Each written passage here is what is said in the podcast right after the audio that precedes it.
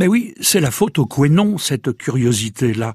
La faute à ce fleuve côtier qui, selon le dicton, a mis le mont en Normandie. Eh oui, on le dit, le Quénon, dans sa folie, a mis le mont en Normandie. Ce à quoi, en Bretagne, on n'hésite pas à rétorquer, le Quénon, dans sa raison, rendra le mont aux Bretons.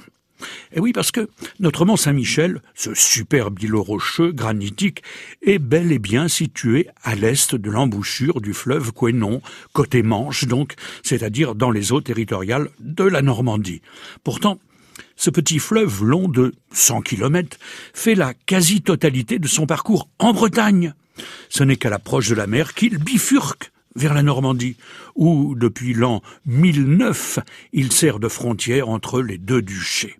Auparavant, la ligne de démarcation n'avait pas été tracée de la sorte et, il était donc sous la férule des Bretons. Mais bon, il est bien normal qu'il soit normand aujourd'hui, hein, puisque euh, s'il est célèbre, c'est grâce à son extraordinaire abbaye, et que cette abbaye-là est tout entière le fait de Normands. Ce sont en effet des bénédictins placés sous l'autorité du duc de Normandie qui l'ont construite à partir du Xe siècle, et d'autre part, les dizaines d'abbés qui l'ont dirigée ont tous été des bénédictins normands.